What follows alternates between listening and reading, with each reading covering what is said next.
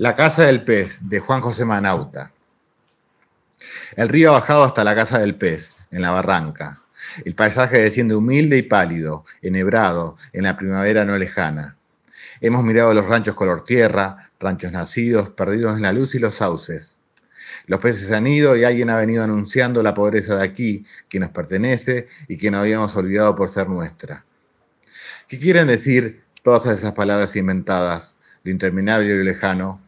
Ah, no han visto la vida, los que hablan de las cosas dolientes e invertebradas.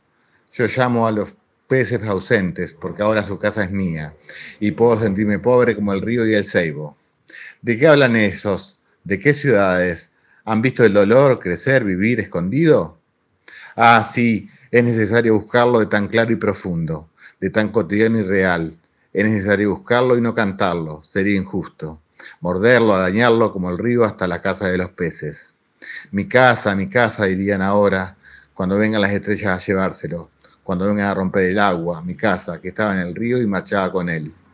No puedo creer que hayáis olvidado a los niños, los niños de las manos llenas de sueños, vosotros que queréis emparejar la tierra, despojando a los hombres del corazón y de sus casas, y fabricar árboles a la medida de vuestras palabras. Poetas, poetas, venid, mirad, oíd correr la sangre, tocad solo una hoja y entonces tratad de decir algo. ¿Creéis que los barcos nos marchan arriba de los peces?